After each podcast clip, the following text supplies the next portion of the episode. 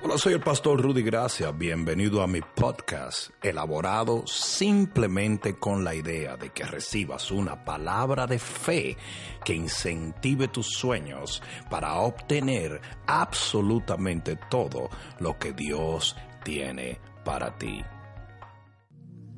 Libro de Génesis capítulo 22.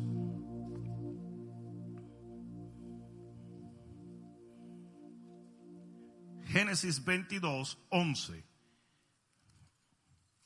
Yo voy a hablarles a ustedes de suelta. Diga que está a tu lado, suelta. Let go. In English. Let it go, baby. Let it fly capítulo 22 del libro de Génesis, versículo 11. La palabra de Dios dice, entonces el ángel de Jehová le dio voces desde el cielo, y esto es a Abraham cuando está a punto de sacrificar su hijo Isaac. Y dijo Abraham, Abraham, y él respondió, heme aquí. Y dijo, no extiendas tu mano sobre el muchacho ni le hagas nada, porque ya conozco que temes a Dios, por cuanto no me rehusaste tu hijo, tu único. Alguien diga amén a esto. Entonces alzó Abraham sus ojos y miró, y he aquí a sus espaldas un carnero trabado en un zarzal por sus cuernos. Y fue Abraham y tomó el carnero y lo ofreció en holocausto en el lugar de su hijo. Y llamó a Abraham el nombre de aquel lugar Jehová proveerá. ¿Cuántos pueden decir amén a la palabra de Dios? Levanta tus manos al cielo y dile, Padre, háblame, porque te escucho. Amén. Ahora dale un fuerte aplauso al Señor.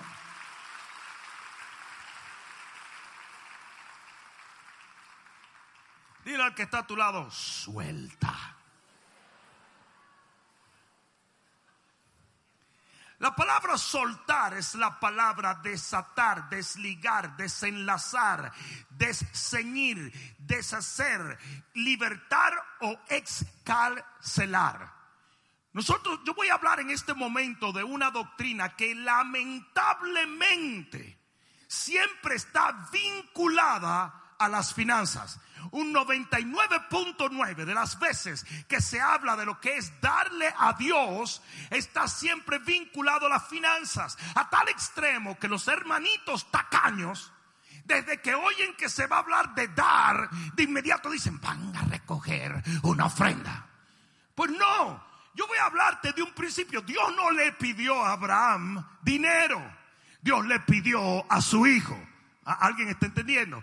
Y por eso escogí Génesis 22 como la base de lo que voy a compartir. Voy a compartir un principio que puede estar literalmente obstaculizando tu bendición. Yo no sé cuántos de ustedes entienden que hay un plan divino, hay una asignación de Dios y hay una bendición esperando por ti y por tu familia. Y nosotros tenemos literalmente la responsabilidad de echarle mano a eso que Dios provee. No sé si tú entiendes que todo lo que Dios provee por gracia se recibe por fe. Lo voy a decir otra vez, todo lo que Dios provee por gracia, por favor, por misericordia, se recibe por fe. La salvación es algo que Dios provee por su gracia pero tú la recibes por fe. Si usted no tiene fe, usted no es salvo. Aunque ya la salvación o la redención se haya realizado. Cuando tú naciste o cuando tú creciste, cuando usted andaba de borracho y de loco, ya la redención había sido obtenida, pero tú no tenías la fe para echarle mano. No sé si me están entendiendo. Por lo tanto, la fe es imprescindible para recibir de Dios alguien debió decir amén. ¿Estamos claros hasta ahí? Ahora bien, importante. Dios le da a Abraham un hijo y luego le dice, suéltalo. Yes. Dios le da a Abraham un hijo y él espera 90, 99 años, 100 años. Y recibe a su hijo y luego Dios le dice, ahora dámelo. Suéltalo. ¿Por qué? Porque lo que Dios te da nunca te lo ha dado para retenerlo, sino para soltarlo. A mí no me importa lo que es. Puede ser dones, puede ser una revelación de la palabra, puede ser vida, pero lo que Dios te ha dado, te lo ha dado para repartirlo, para otorgarlo, para brindarlo, para regalarlo. ¿Alguien está entendiendo? Nunca para retenerlo. No sé si alguien entiende esto. Entonces Dios le da a Abraham un don, luego le dice que lo suelte y cuando él lo vuelve a recibir, ese don se convierte en su bendición. Porque lo que tú sueltas, óyeme bien, lo que tú sueltas se devuelve como aquello que te sostiene. Usted tiene una semilla en la mano. El Señor te dice, suéltala. Usted la tira en la tierra. Y un día esa semilla será lo que te alimente a ti. Porque lo que usted tiene en la mano, cuando usted lo suelta, aunque Dios te lo haya dado, se convierte en aquello que te sostiene a ti. Tú lo sostienes un tiempo, pero cuando tú lo sueltas, un día eso te va a sostener a ti. Y Abraham suelta el hijo que él tenía y el hijo se convierte en aquello que le bendijo más de cuando él lo tenía. No sé si me están entendiendo. Entonces yo voy a hablarles de ese principio en este día. Yo voy a hablarles de lo que es soltar lo que Dios nos da. Yo voy a hablarles a ustedes de que cuando soltamos lo que Dios nos da, lo que soltamos nos bendice y nos sujeta a nosotros. Jesús era la vida. Sin embargo, el Señor Jesús dice, yo voy a poner mi vida, yo voy a soltar lo que tengo y yo lo voy a entregar porque el Padre así lo quiere. Lo que yo tengo lo doy. Nadie me lo quita. Sino que yo lo entrego, yo lo pongo, yo lo entrego, yo lo suelto. Él dice, nadie me va a quitar mi vida, yo la pongo. ¿Por qué? Porque esto tiene que brotar de tu corazón. Lo que tú le vayas a dar a Dios, Él no te va a forzar a que se lo dé. Lo tienes que dar de corazón. Será mejor que alguien diga amén a esto. Y luego dice la Biblia en el libro de Filipenses, capítulo 2, versículo 5, haya pues en vosotros el mismo sentir, la misma idea, los mismos deseos que Jesucristo tenía. Que no tomó su deidad como cosa de que aferrarse, sino que le entregó. Y el mismo sentir es demandado de parte de Dios en nosotros. No sé si alguien me está entendiendo. Aferrarse quiere decir agarrar, asir, asir, obstinarse, atrincherarse. Usted no puede abrazar, apretar, encarcelar, guardar lo que Dios le da, porque nunca fue dado para que usted lo almacenara, sino para que usted lo entregara y lo multiplicara y bendijera. Y no entender este principio hace que muchísimos cristianos estén sentados en espera de su bendición. Y no la reciben porque hasta que su mente no cambie y usted comience a entregar de lo que Dios le dio, Dios no puede darle más. No estaba esperando mucha alegría hoy, no, pero...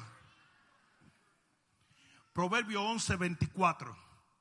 Hay quienes reparten y les es añadido más. Y hay quienes retienen más de lo que es justo, pero llegan a la pobreza. ¿Oyeron esto, verdad? El que retiene más de lo que es justo. Eso quiere decir que Dios te da una medida buscando que de esa medida tú des una parte.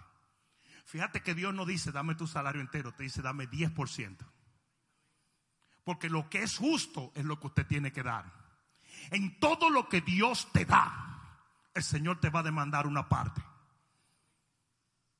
No porque Él tenga necesidad, sino porque es la única manera de probar tu corazón.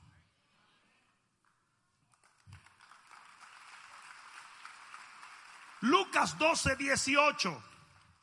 Había un hombre que comenzó a recibir bendición y la Biblia dice, dale un codazo que está a tu lado, la Biblia dice que el dador de toda buena dádiva es Dios.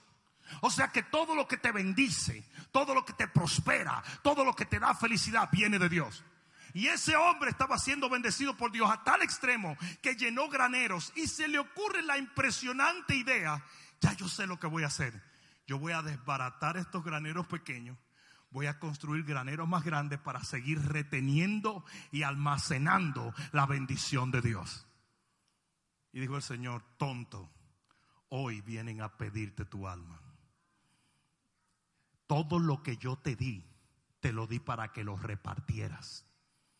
Esos graneros debieron vaciarse una y otra vez para yo poder llenarlo más y más y más y más y más. Pero él retuvo la bendición. Él retuvo lo que Dios le dio. Él retuvo aquello que Dios le dio para entregarlo. No sé si alguien me está entendiendo. Mateo 25, 18. Un hombre recibe un talento y dice que cava un hoyo en la tierra y lo esconde. Y cuando vuelve el Señor a, sacar cuenta, le dijo, tú eres un negligente, miserable hijo del chupacabra. ¿Por qué no multiplicaste lo que yo te di? Soltándolo. En vez de enterrarlo, tenías que soltarlo. A mí no me importa qué tú tienes. Unos tienen más, otros tienen menos. Unos tienen dinero, el otro tiene talento, el otro tiene unción, el otro tiene palabras. Lo que usted tenga, usted tiene que darlo. Usted tiene que repartirlo. Usted no lo puede retener.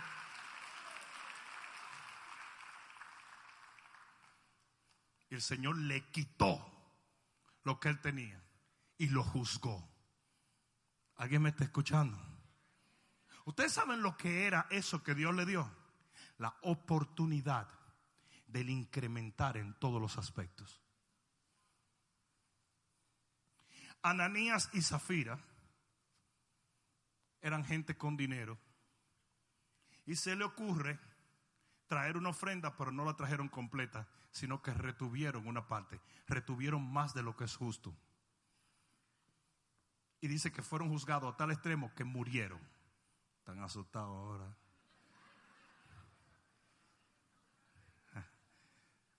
Murieron muertos de la morición.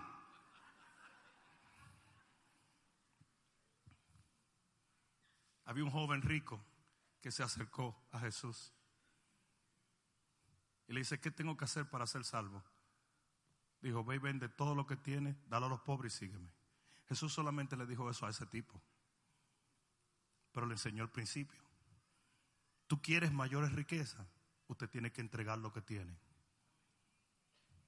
Y el tipo no lo hizo y Jesús lo dejó que se perdiera. Porque en este reino tú no vas por parte si tú eres una persona que no sabe soltar lo que tienes.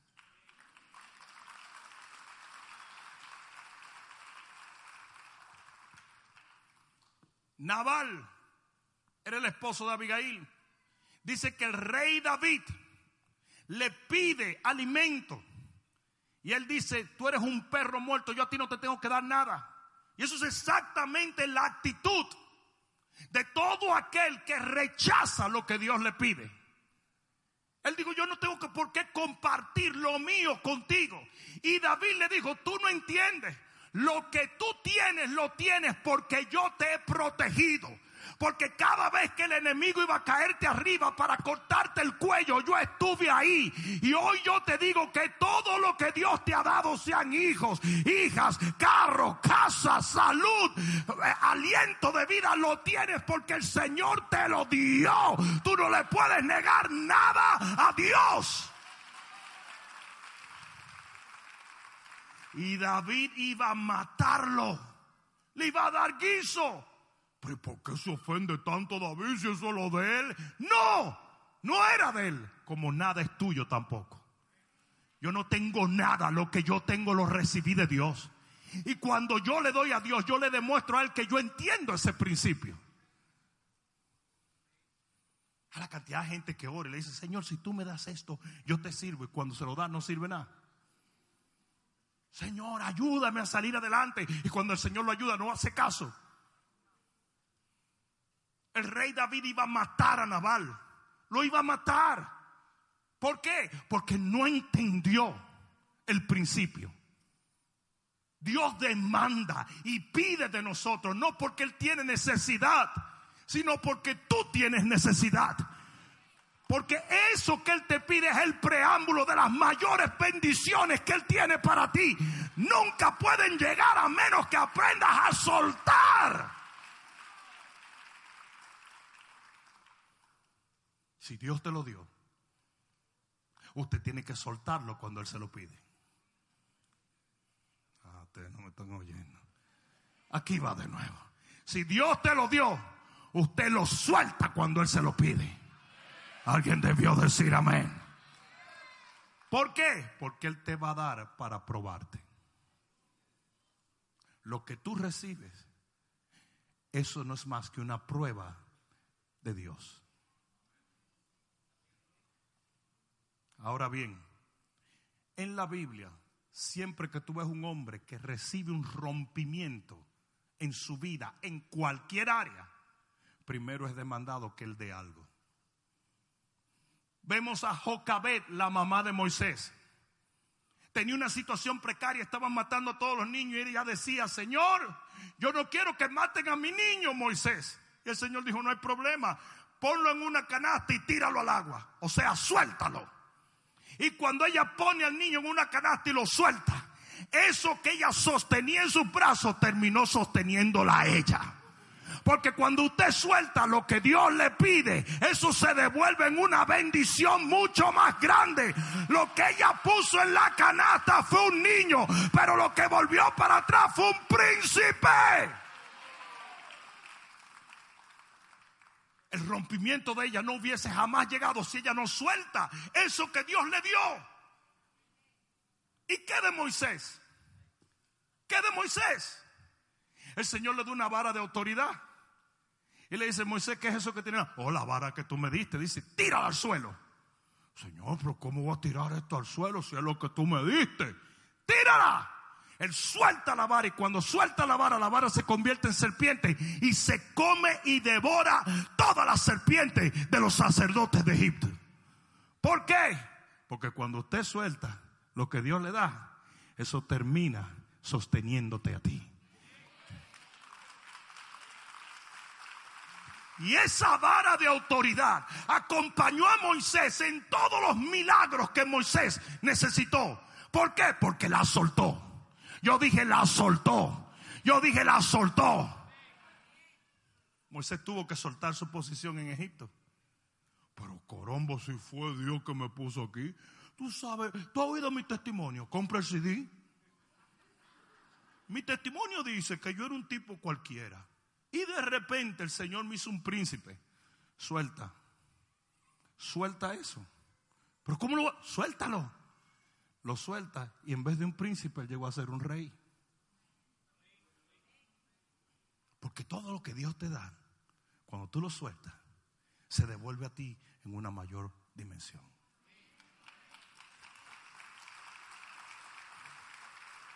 No te puedes aferrar. Oye bien, no te puedes aferrar a nada que Dios te ha dado. Cuando Él lo demande, usted lo entrega. Cuando Él lo demande, usted lo entrega. Cuando Él lo demande, usted lo entrega. Eliseo, bendecido, bueyes. Señor le da un llamado y el tipo cose los bueyes y se lo entrega a la gente. Y esos bueyes se convirtieron en una doble porción del Espíritu de Dios. Esther, una posición, llegó a ser reina, todo esto. Y Mardoqueo le dice, tú tienes que entregar eso, tú tienes que ponerlo en riesgo para proteger el pueblo de Dios. Y cuando lo pone en riesgo, eso se devuelve a ella en una autoridad divina por el resto de su vida.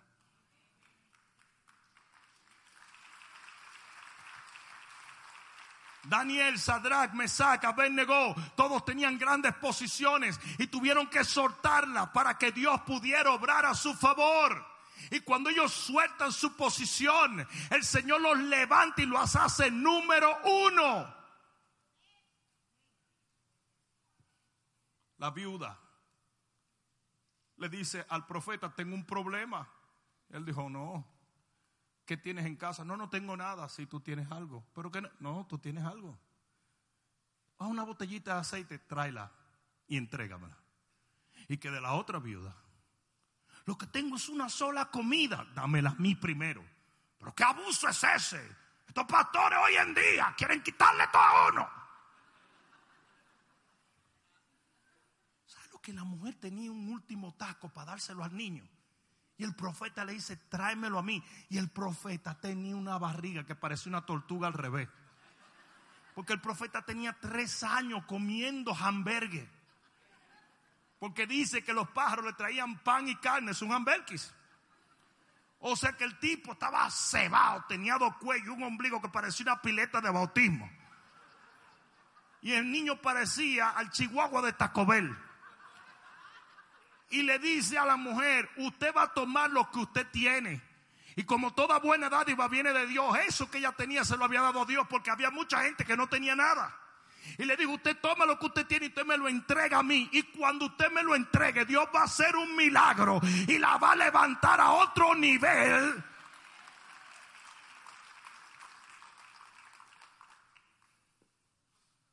Ahora si tú lo retienes, you're done. ¿Dónde está la muerte de muchas unciones? ¿Dónde está la muerte de mucha prosperidad? ¿Dónde está la muerte de los nuevos niveles en que la gente se aprieta de lo que tiene que soltar? Se aferra con uña y diente. Está la cantidad de gente que no está aquí hoy porque no quiere darle su tiempo a Dios. No, porque imagínate que para la hora que uno llega, ya uno está muy cansado, yo tengo que trabajar mañana. Ah, pero si fuera un bonche cuando tú estabas en, la vagamondería del mundial, ahí tú sí no pensabas en eso, ¿verdad? Ajá. Si no pueden decir aleluya, digan aleluya. Eran las 3 de la mañana y estaba tú chaca, chaca, chaca, O el famoso Netflix ahora, que tú ves la gente con los ojos cuadrados a las 4 de la mañana, así, mira que los evangélicos le encanta esa nueva adicción, ese nuevo vicio. Le encanta a los evangélicos. Le encanta. Ahora andan hasta los, evangélicos, andan todos hablando como los españoles. Pues hombre, ¿qué ha pasado aquí? Por todas, todas las películas españolas de Netflix. O hablan como los españoles o hablan como los capos de Colombia. Pues le vamos a dar piso ya mismo a eso, le vamos a dar una vuelta. andan porque están adoctrinados por eso. No han leído la Biblia en 20 días, pero saben la casa de papel. Y los españoles siguen haciendo películas. Ahora la casa de cartón, mañana la casa de plástico. En siendo loco, están todos haciendo películas. Yo voy a una película. Yo voy a una película. Todo el mundo está haciendo películas. Tengo un pastor amigo mío que hizo una película en estos días. Invirtieron 14 millones de dólares, hicieron 65 millones de dólares. Con esto han logrado hacer un montón de cosas en el ministerio para la gloria de Dios.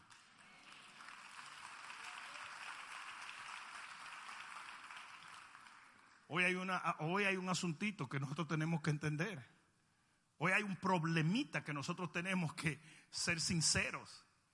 Nosotros vivimos agarrando un montón de cosas, agarramos nuestro tiempo, agarramos nuestra familia, agarramos todo. Y eso nos está costando mucho más de lo que nosotros podemos imaginarnos. Ay, si el Señor nos revelara lo que ese momento que Él te dijo, dame esto, hizo por tú no dárselo. Solo imagínate por un momento que esa mujer hubiese dicho, yo no te voy a dar mi, última torta, no te la voy a dar, no, no y no.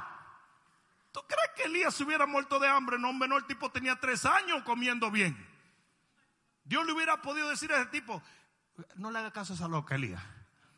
Vete a la esquina allá en la 42 por Jayalía que ahí hay cuatro cotorras que te van a dar un manjar. Pues si el tipo lo alimentaban los pájaros. No, hay cuatro cotorras que te van a traer pizza ahora. Pues así es Dios. Dios es tan poderoso que Él te, te hace tirar un anzuelo y cuando tú tires el anzuelo saca un pez con dinero en la boca. Bro, ¿tú puedes creer eso? con billete. Es la única manera que yo me pusiera a pescar. Porque después yo no, yo odio eso de andar pescando. Yo odio eso. Por un momento cuando mi cuñado Juan se ponía a pescar, yo decía, ábrele la boca, ábrele la boca. No nunca sabe.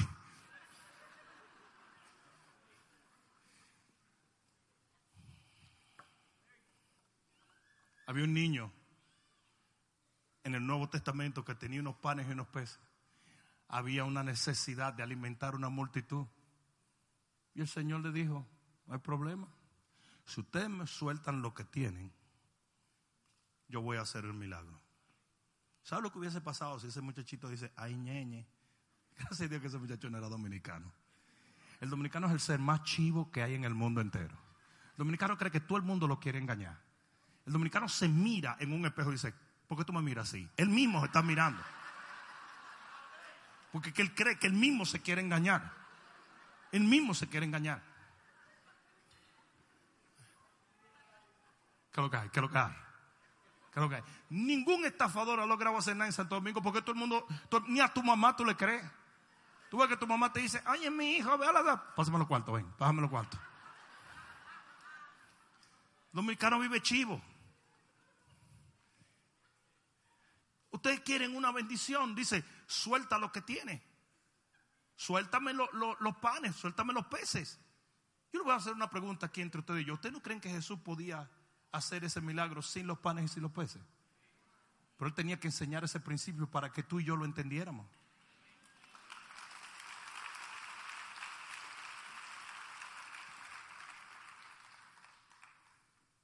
Hay un pasaje en la Biblia que dice que Dios abre las ventanas de los cielos. Pero no si tú no traes los diezmos. Entonces la ridiculez de muchos cristianos que están esperando que las ventanas se abran sin ellos soltar lo que tienen. It doesn't work. No porque Dios tenga necesidad, sino porque es un principio espiritual. Sí, tú tienes que entender que Dios es soberano, Él es el que hace las leyes. La Biblia dice que Dios sabe lo que tú necesitas antes de que tú ores. Pero te dice que ore. Y entonces, el hombre pensaría, pero esto es un ejercicio furtil. Esto es un ejercicio que no tiene absolutamente sentido. Porque si tú sabes lo que yo necesito, ¿para qué me va a hacer decirlo? Él hace las leyes. Él hace las leyes. ¿Para qué que tú quieres esos 200 pesos si tú tienes calle de oro y mal de cristal?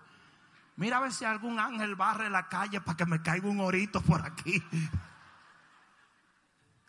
Es un principio bíblico.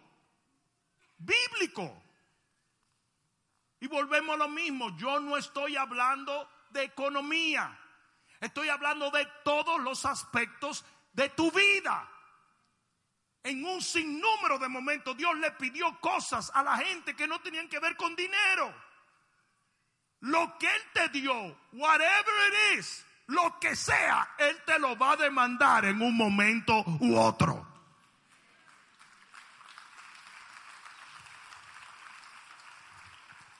Por lo tanto, aquí es donde vienen los heavy duty funky Robbie Wow. Dile que está a tu lado, apriétate los cinturones. Si tú tienes un enemigo que conoce este principio, el éxito del enemigo para detener tus rompimientos, para detener tu bendición, para detener aquello que Dios ha determinado para ti, sería el volverte un avaro. La avaricia es un espíritu. Y cuando hablo de avaricia, significa simplemente retener lo que está supuesto a dar. Es una filosofía donde lo que tú tienes que tiene valor, usted lo retiene y aunque Dios se lo pida, usted no se lo da. Y si el enemigo es astuto como la Biblia lo dice, el enemigo va a ser de ti una persona cargada de avaricia para que cuando Dios te demande algo, usted tenga todas las excusas ya preparadas en el corazón para justificar que usted no le da a Dios porque tengo que pagar aquello, porque tengo que hacer esto, porque tengo que hacer lo otro. Oye bien lo que te voy a decir. Usted tiene que romper ese espíritu. Usted no va a recibir lo prometido. Y hay un montón de cristianos mezquinos y avaros. Ay, yo no sabía que iba a impactar tanto eso. ¿Qué es la avaricia? La avaricia es amor al dinero. Y la Biblia dice que el amor al dinero es la raíz de qué? De todos los males. ¿Sabe lo que dice Jeremías capítulo 6 versículo 13? Que aún los más santos del pueblo de Dios se convierten en engañadores por la avaricia. No hay una cosa que haga la gente, al cristiano evangélico nacido de nuevo, lleno del Espíritu Santo, con su nombre escrito en el libro de la vida, mentir más que la avaricia. En Jeremías 22, 17 dice que el avaro derrama sangre, oprime al más débil y le hace daño a todo el que está por medio en nombre de la avaricia. ¿Por qué? Porque la avaricia te hace hacer lo que tú nunca quisieras.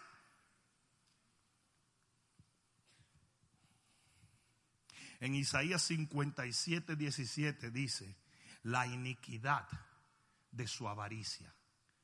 Usted se vuelve una persona inicua cuando el enemigo logra ministrarle avaricia.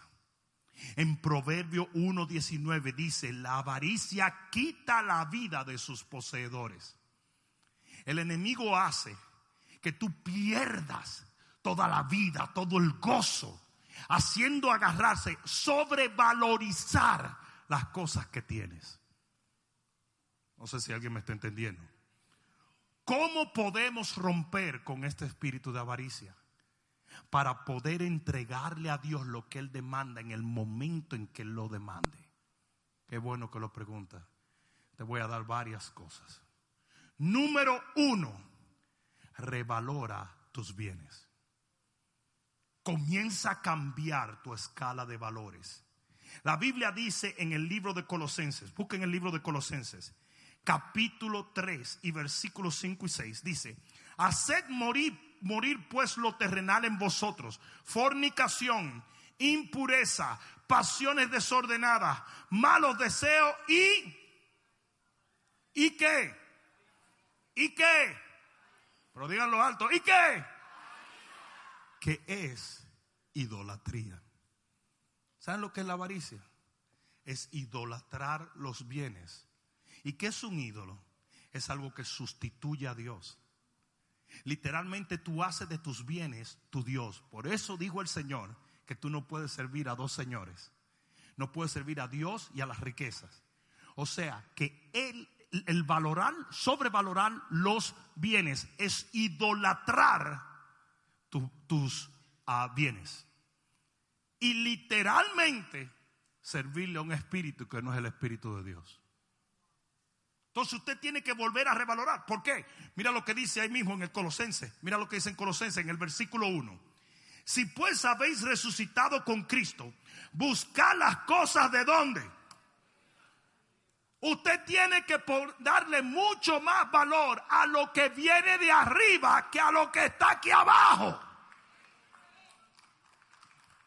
Dice, donde está Cristo sentado a la diestra de Dios, poner la mira en las cosas de arriba y no en las de la tierra. El verdadero valor de las cosas que tú tienes es la procedencia. Hay cosas que vienen para alimentar la carne, pero hay cosas que vienen para alimentar el espíritu y esas son eternas. Por eso la Biblia habla de riquezas en la tierra y riquezas en los cielos. Y las de la tierra se la come la polilla, el orín. Pero las del cielo te van a dar riquezas para siempre. Es una persona que nunca suelta lo que tiene, es una persona que tiene un sobrevalor.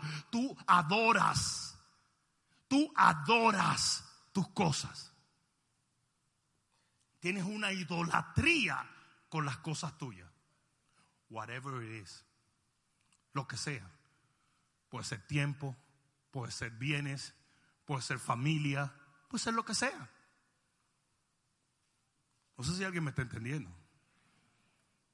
¿Cómo rompemos con este espíritu de avaricia? Lo primero que hay que hacer es dejar de idolatrar los bienes y comenzar a valorar más lo que es de Dios que lo que es del hombre, lo que es del cielo que lo que es de la tierra, lo que es divino que lo que es humano. Yo no sé a quién fue que yo vine a decirle esto, pero en el nombre de Jesús hay cosas que verdaderamente te hacen feliz y esas son las que vienen de arriba. Hay gente que no tiene nada en el bolsillo, pero tiene mucho en el corazón y eso es lo que verdaderamente hace feliz al hombre.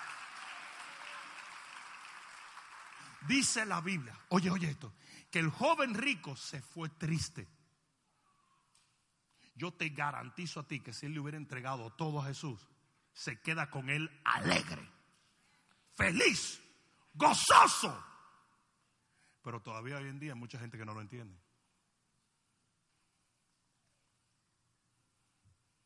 Amén. La segunda cosa para matar ese espíritu de avaricia es fe. Digan fe. La Biblia dice en el Salmo 119, versículo 36. David dice, inclina mi corazón a tus testimonios y no a la avaricia. Él le dice, Señor, yo quiero recibir tu palabra, recibir tu testimonio y no la avaricia. ¿Por qué? Porque mucho de lo que alimenta la avaricia es la falta de fe. Cuando usted no tiene fe de que Dios es su proveedor, usted se va a abrazar a los tres pesos que usted tiene. Óyeme bien, todo lo que tú tienes te lo dio Dios. Todo. Tú tienes esposa, te lo dio Dios. Tú tienes esposo, te lo dio Dios. No parece, pero sí. Tienes casa, te lo dio Dios. Tienes salud, te lo dio Dios. Tengo que sobreenfatizar en estas cosas porque muchos van a creer que yo estoy hablando de dinero. Yo estoy hablando de dinero. Hubo un momento donde el Señor le pidió a Pedro su barca. Hubo un momento donde Él le demandó a los discípulos su confianza. Hay muchas cosas que Dios te da para pedírtela luego. Y no necesariamente es dinero. Yo he donado muchas motocicletas y muchos carros a la iglesia. ¿Y saben por qué no lo escondo? Lo digo porque después la gente dice, ¿para qué este tipo tiene muchas motocicletas y muchos? ¿Alguna vez tú has donado una?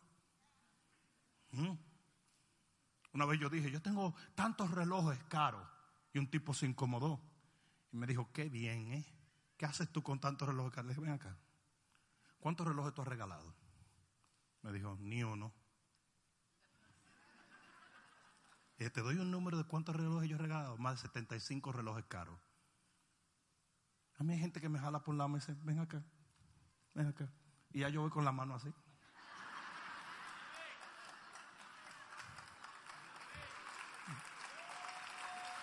Me rindo. Entonces tú ves, mucha gente le gusta criticar, envidiar, incomodarse. Pero no hacen nada. Ah, tú sabes lo que ha pasado cada vez que Dios me dice, ¿te gusta el reloj que tú? Sí, suéltalo. Dáselo a tal pastor. Yo salgo huyendo y se lo traigo. Pero huyendo. Papá. ¿Pero por qué, hermano? No, tranquilo, porque Dios me dijo que lo suelte. No sé si me están entendiendo. Ahora, tampoco se pongan de tigre ahora. Oíste.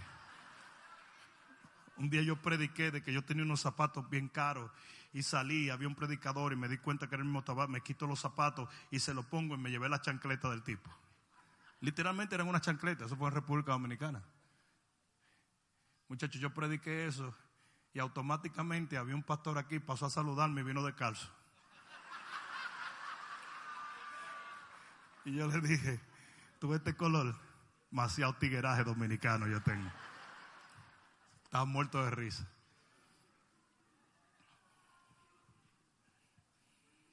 Fe. Yo dije fe. Si Dios es tu proveedor, tú no tienes por qué aferrarte a nada. Mucho menos cuando Él es el que te lo pide. No sé si me están entendiendo. Usted tiene fe. Hello, fe. Una cosa que Dios demanda mucho de mí es mi tiempo. ¿Sabes lo grande que tú tener que agarrar un avión un jueves, predicar viernes, sábado, agarrar un avión a medianoche para estar aquí el domingo? Eso es duro. Yo no tengo necesidad económica, por decirlo así, de hacerlo, pero sí tengo necesidad del tiempo que Dios demanda de mí.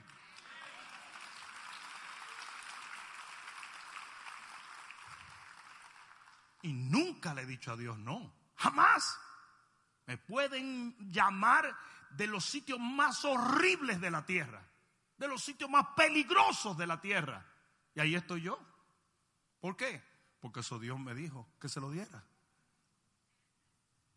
Entonces tú eliminas la avaricia por la fe.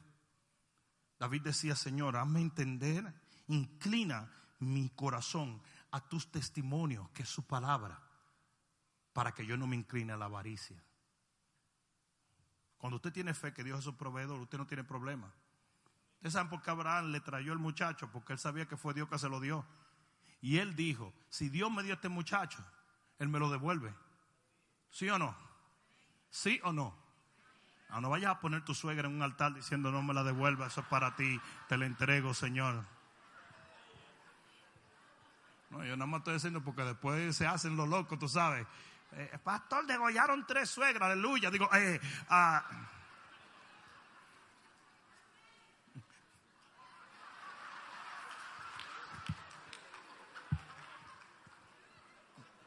Eso le salió del alma.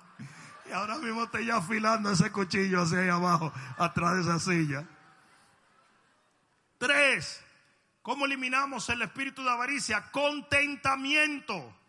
En Hebreos 13:5, Hebreos 13:5 dice, sean todas vuestras costumbres sin avaricia y está hablando de que nosotros estemos felices, contentos, conformes con las cosas que Dios nos ha dado, que entendamos que lo que tenemos lo tenemos por Él y para Él. Usted tiene que estar conforme aunque usted quiera más. Usted tiene que estar agradecido aunque usted necesite más. Cuatro, selectividad. La cuarta cosa para matar eliminar y destruir el espíritu de avaricia es selectividad. Mira lo que dice la Biblia. Mira lo que dice. Proverbios 23, 5. Has de poner tus ojos en las riquezas siendo ningunas, porque se harán alas como alas de águila y volarán al cielo. No comas pan. No, no, no se agüiten, que vamos a seguir. Señor, reprenda toda dieta sin pan. ¿Por qué? ¿Por qué vienen a amargarle las cosas a uno? Ahora no, que no pueden comer carbohidratos. Pero si mi abuela comió carbohidratos y vivió 200 años. No comas pan con el avaro, ni codicies sus manjares, por cuales su pensamiento y su corazón tal es come y bebe, te dirá, mas su corazón no está contigo y vomitarás la parte que te comiste y perderá tus suaves palabras.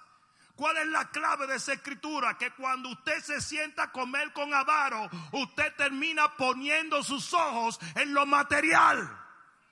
La Biblia dice, anda con sabio y sabio serás. Anda con mezquinos, con avaros, con codiciosos y así mismo vas a ser la cantidad de cristianos que siempre están hablando que los diezmos, que las ofrendas, que ahora quieren que uno abra un grupo y que ahora quieren que uno predique. Eso es manipulación. Tú te juntas con esa gente y todo lo que tú le das a Dios lo vas a ver a través de eso. Porque eso es súper, mega, hyper, duper contagioso. Usted tiene que tener cuidado. No se siente a comer con gente que hable plepla. No se siente a comer con chismosos, con gente negativa, con gente crítica. No, te están robando la bendición.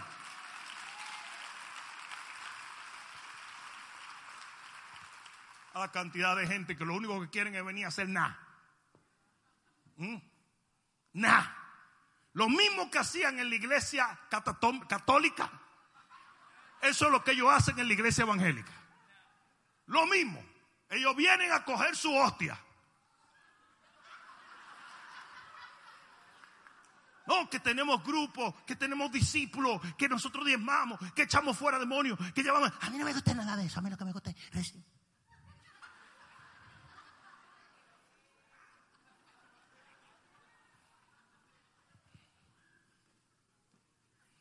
Lo que no siembras.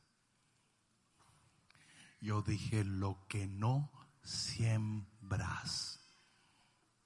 Lo que no siembras nunca será cosechado.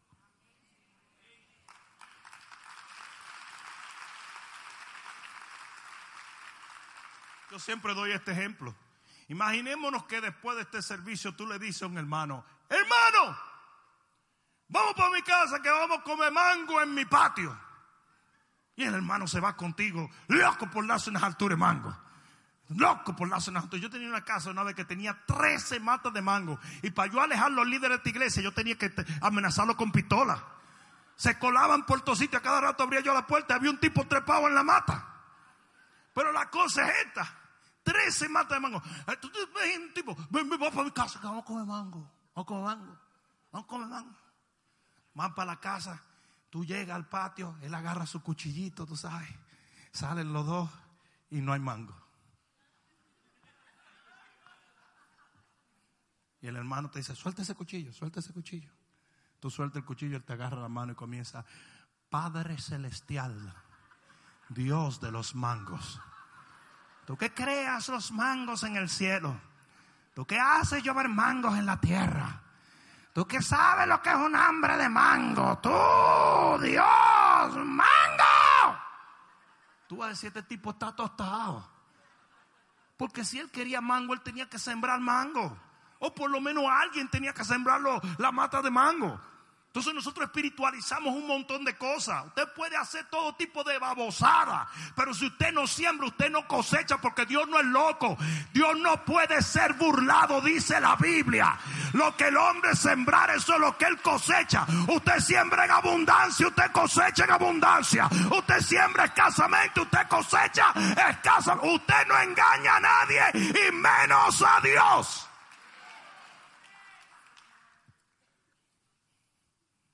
Tengo un amigo, se pasó la vida entera sin pagar taxes.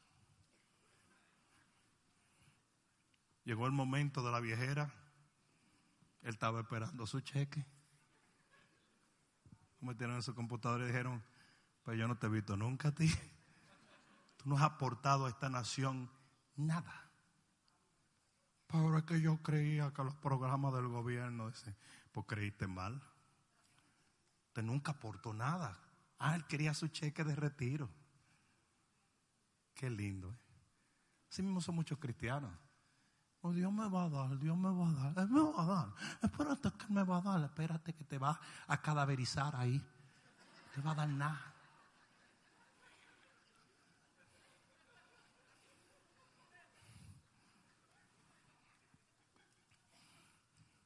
En Primera de Corintios, capítulo 5 ya voy a terminar, pero mira Primera de Corintios capítulo 5. ¿Aprendieron algo?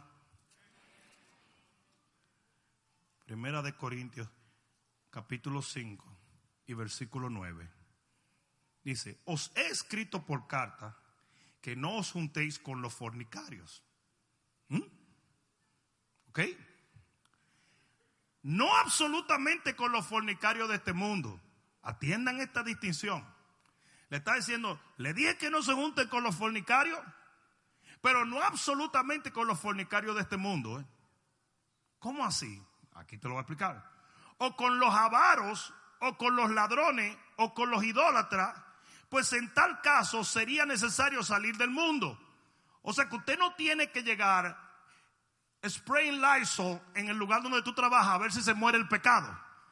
Porque aquella es una brujera, esta es una santera, esta es una loca, este es un fornicario, este es un... Ok, son gente del mundo y en el mundo que usted hace las cosas del mundo. ¿O se te olvidó ya? Vamos a buscar el álbum de fotos tuyo. Vamos a buscar el álbum de fotos. Sin vergüenza. Más bien os escribí, versículo 11, que no os juntéis con ninguna que, ninguno que llamándose hermano fuere fornicario o avaro o idólatra o maldiciente o borracho o ladrón. Con el tal ni aún comáis. Más claro, lo necesitan más claro. ¿O está claro lo suficiente? El hermano que anda hablando en contra de todo lo que se le da a Dios es un avaro disfrazado de hermano. Dice, en el momento en que Él te diga algo así, tú estás supuesto a cortarle. Pero ¿qué hacemos nosotros los cristianos? Dame más, envenéname más, maldíceme más, please, dame más. Alimenta mi deseo de no darle a Dios lo que Él demanda de mí. El que llamándose hermano no le entrega a Dios lo que es de Dios, sino que lo retiene. Volvemos, por última vez lo diré. No estoy hablando de dinero. Estoy hablando de cualquier bien que tú tengas. Si te lo dio Dios, va a llegar un momento donde Él te lo va a demandar. Y en ese momento el espíritu de avaricia va a tratar de que tú lo retengas. Es un espíritu gobernado por el mismo infierno. Sé muy selectivo. Y termino con la quinta cosa importante para matar el espíritu de avaricia, mentoría. Mentoría. Tú necesitas gente que te enseñe la palabra como la palabra es. Y un avaro nunca te va a enseñar a dar. Lo voy a decir otra vez. Un avaro nunca te va a enseñar a dar. Como un rebelde nunca te va a enseñar a someterte. Como una persona mezquina nunca te va a enseñar a entregarle a Dios lo tuyo. Y dice la Biblia en 2 de Timoteo 3:2 dice que en los últimos tiempos vendrán tiempos peligrosos porque habrá hombres avaros que van a estar instruyendo y enseñando a la gente. En Lucas 16:14 dice que todos los fariseos eran avaros, por eso ellos no entendieron a Jesús. Cuando Jesús quería dar y entregar su vida, los fariseos no lo entendieron, porque eran avaros. Uno de los requerimientos de los obispos en la Biblia es que no sean avaros, porque los obispos son los que enseñan la palabra. Los diáconos no podían ser avaros tampoco porque son los que enseñan la palabra. Y si usted es una persona avara que no da nada, usted va a enseñar así. Yo no creo en líderes que enseñan con avaricia porque van a crear discípulos avaros. Y en este reino lo que tú no das te detiene de recibir las mejores cosas de Dios.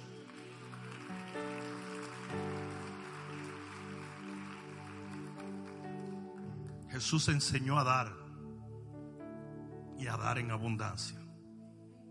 En Proverbios capítulo 21, versículo 26 dice, hay quienes todo el día codician, pero el justo da y no detiene su mano jamás. Hay mucha gente que se pasa el día entero deseando y deseando, pero no obtienen. Mas el justo sabe cómo obtener. Él da y da y da y da. Y si el Señor demanda mi tiempo, le entrego mi tiempo. Y si demanda mi casa, le entrego mi casa. Y si demanda mi familia, le entrego mi familia. Y si demanda lo que demande, yo se lo doy. Porque lo que tú sueltas termina devolviéndose para ser tu mayor bendición. No hay rompimiento sin entrega. No hay rompimiento sin entrega. No hay rompimiento sin entrega. En el momento en que Dios demanda algo, usted se lo entrega. Y eso le abre el camino. Eso le abre el camino a nuevos niveles. Y el enemigo se va a asegurar. Él se va a asegurar de mandarte gente y de que tú escuches cosas para que tú nunca le des a Dios. Porque el diablo sabe que lo que tú das abre el camino delante de ti. Es más, quieres que te diga algo. Cuando nosotros no le damos a Dios, eso empodera el devorador. Eso empodera al enemigo para devorar todo lo que tú tienes. Y el enemigo lo sabe. ¿Y cuál es mi temor como hombre de mi generación? Que yo veo las multitudes buscando algo de Dios que nunca obtendrán. Porque hoy los pastores están intimidados de predicar la palabra de Dios como tiene que ser predicada. Y para ser politically correct, tenemos que predicar un evangelio light, un evangelio que no ofenda a nadie. Que si mi primo que está vendido al dinero viene, no vaya a pensar que este es uno de esos pastores que pide diezmos. Y por no ofender a la gente, hoy se han levantado un montón de predicadores que ya no predican el evangelio. ¿Sabes lo que dice la Biblia? Que si tú no tomas tu cruz a diario y sigues al Señor, no eres digno de Él. ¿Y qué es la cruz? No es tu suegra, aunque lo parezca, no lo es. La cruz es el lugar de tu entrega. En la cruz, Jesús entregó lo más valioso que él tenía, que era su vida. Por lo tanto, todos los días, María Isabel tomará su cruz y le entregará a Dios lo que Él demande de ella. Rudy entregará su cruz y le entregará al Señor lo que Él demande de ella. Rico entregará su cruz y le entregará al Señor lo que el Señor demande en esa cruz. Y eso nos hace dignos del reino, dignos de la bendición, dignos de un nuevo nivel, dignos de la gloria de Dios.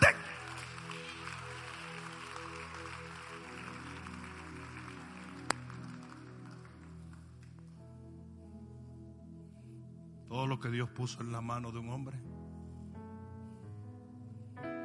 Antes de convertirlo en algo grandioso, le pidió al hombre que lo soltara. El que retiene más de lo justo va a la pobreza, a la escasez. Tú tienes que soltar. Yo dije, tienes que soltar Aquí va de nuevo, tienes que soltar lo que Dios te pide en el momento que te lo pida, en el lugar que te lo pida. Ponte de pie.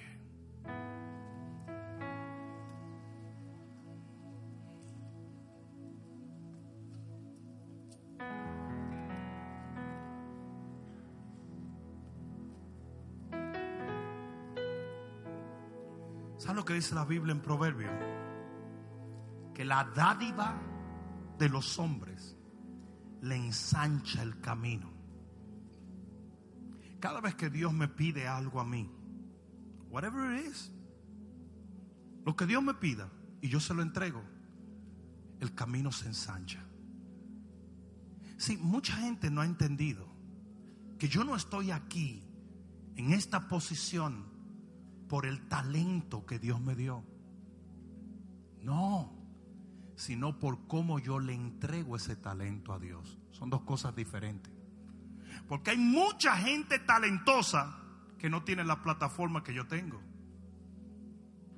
Porque no es el talento lo que determina, sino cómo tú le entregas ese talento a Dios. Si el hombre que recibe un talento tenía talento, sí o no. Pero ¿qué hizo? Lo enterró, lo retuvo, lo guardó. Y así hay muchas cosas que Dios nos da, que nosotros nos aferramos. Nos aferramos. ¿Cómo comenzamos a hablar de esto? Comenzamos a hablar en Génesis 22. Yo les voy a hacer una pregunta a ustedes. Si ustedes esperan un hijo 100 años, ¿ustedes creen que ustedes van a estar apegados a ese muchacho? Fueron 100 años que tú esperaste a ese muchacho. 100 años. Yo me imagino que la pobre Sara para parirse de tartaló. Porque ahí había... Es... Ay, yo quiero decir una cosa, hombre.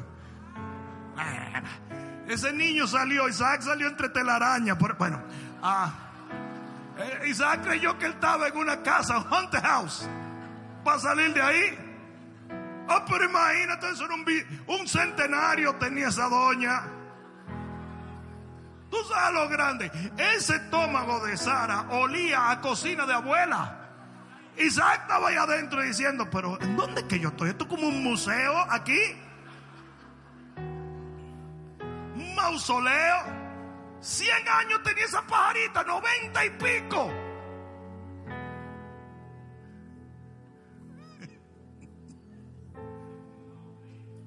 Abraham estaba tan apegado a Isaac era su hijo amado. Fíjate que el Señor no le pidió a Ismael, que era medio cabeza loca y medio roca izquierda. Le pide a Isaac, su hijo amado. ¿Por qué? Porque Dios entregó su hijo amado. Y le Abraham le dolió, él tenía apego, pero él sabía que él no podía aferrarse a algo que Dios le estaba pidiendo, porque después de todo Dios se lo dio. Y si Dios se lo dio, Dios tiene el derecho a demandarlo para atrás. No sé si alguien me está entendiendo. Yo tenía un primo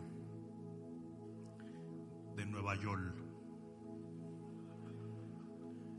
Y el tipo en un verano vino y trajo un carrito bien chulo. Una cosa chula, chula, chula.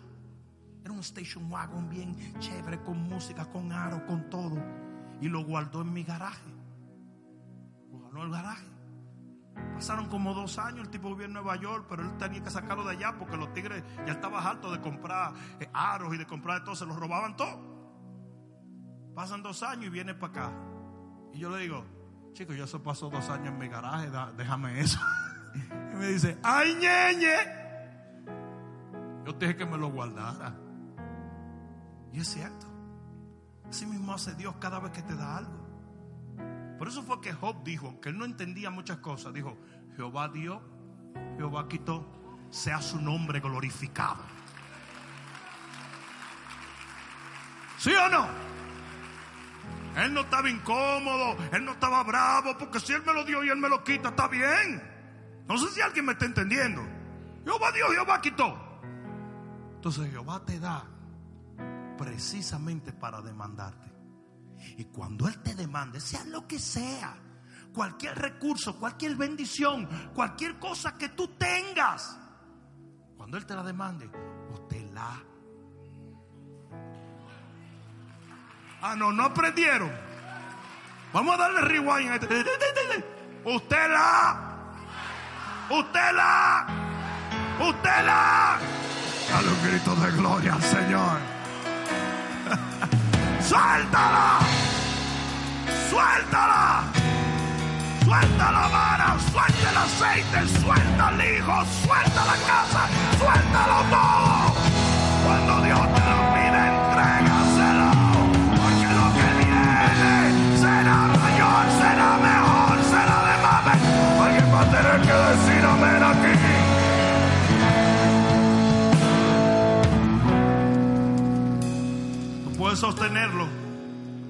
no puedes retenerlo. Tú puedes sostenerlo, pero no puedes retenerlo. Aquí va de nuevo, lo puedes sostener, pero no lo debes retener.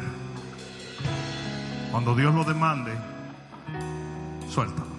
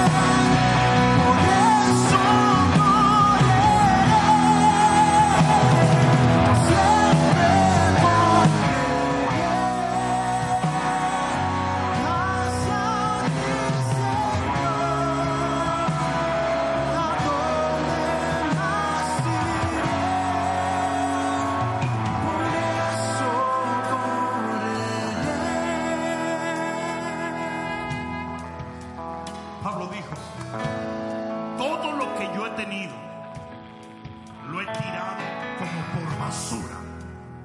Pero él no lo decía despectivamente porque él mismo sabía que si había algo bueno en él, Dios se lo había dado. Él se refiere cuando él dice por basura, porque la basura es lo que se tira, es lo que se suelta. Y cuando Dios demandó cada cosa de Pablo, Pablo lo tiró a los pies del Señor.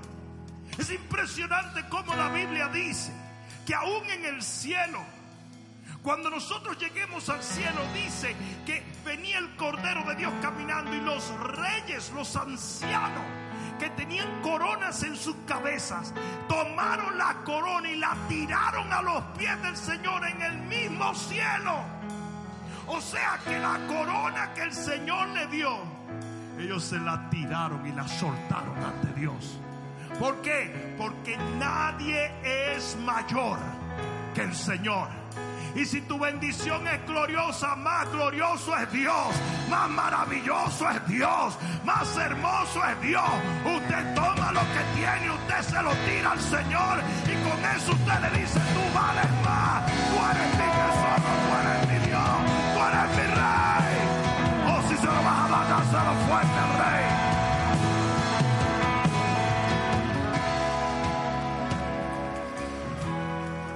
Levanta tus manos al cielo.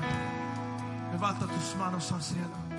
Levanta tus manos al cielo. Yo no sé por qué siento en mi espíritu que hay algunos de ustedes que tienen que cortar ciertas relaciones de personas que les están haciendo daño les están haciendo daño.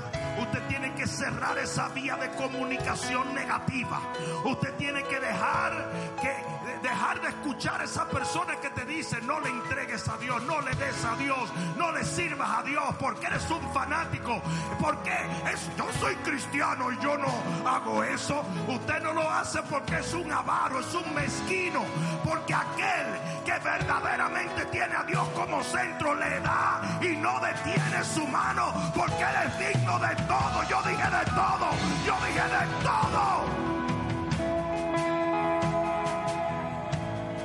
Levanta tus manos hoy.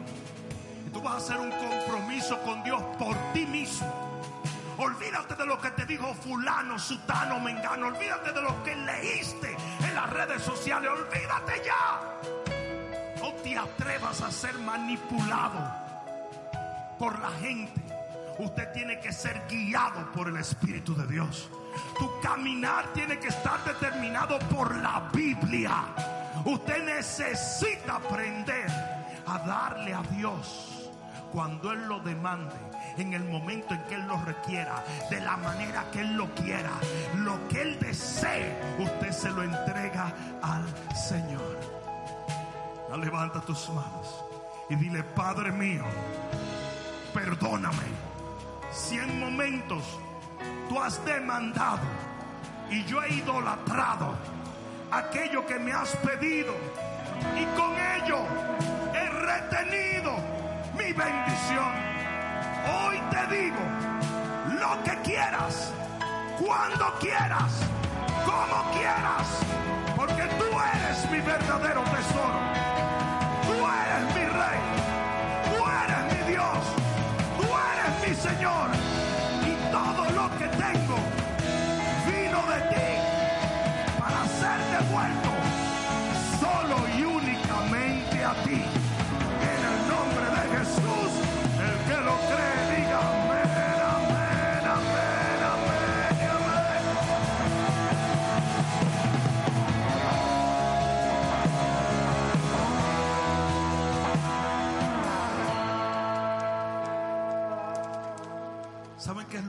Que una persona que parte de esta tierra hace? Exhala. No sé si algunos han tenido la oportunidad de ver a un ser querido partir. Hace. Es lo que hace una persona. ¿Saben por qué? Porque el aliento fue lo que Dios le dio para traerlo a la vida. Ustedes recuerdan cuando el Señor forma Adán del polvo y dice que era no tenía vida hasta que él sopla y él vino a ser un alma viviente. ¿Mm? Como esto fue lo que Dios le entrega, lo que Dios te entrega en la vida, es lo último que tú das, lo cual nos enseña este principio, que absolutamente todo lo que Dios te da tiene que ser entregado de vuelta a Él.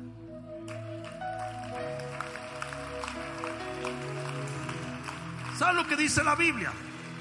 Que el espíritu que tú exhalas va al Padre que lo dio. O sea que si eso es con el espíritu, si eso es con la misma vida, ¿qué será con todas las demás cosas? Todo lo que yo tengo, cuando Él lo quiera, yo se lo entrego, incluyendo mi propia vida. Amén. Ah, cuando tú vives así, tú no tienes miedo de nada ni de nadie.